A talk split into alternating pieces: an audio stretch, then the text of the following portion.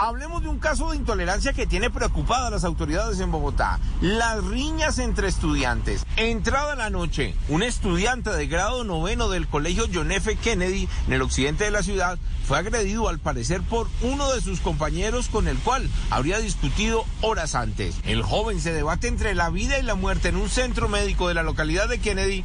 Dicen las mismas autoridades médicas que tiene dos heridas, una en el tórax, una muy cerca a su corazón y mientras le realizan una cirugía precisamente en este centro médico, las autoridades buscan al agresor. El mismo oficial de inspección también nos contó los detalles de lo ocurrido muy cerca a este plantel educativo.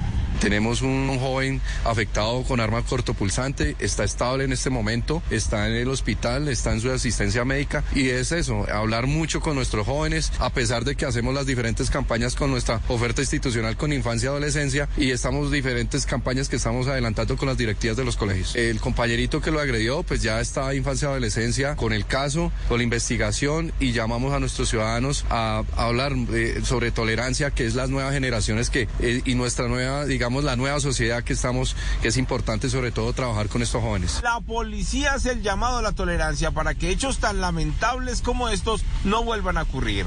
Eduard Porras, Blue Radio. Estás escuchando Blue Radio.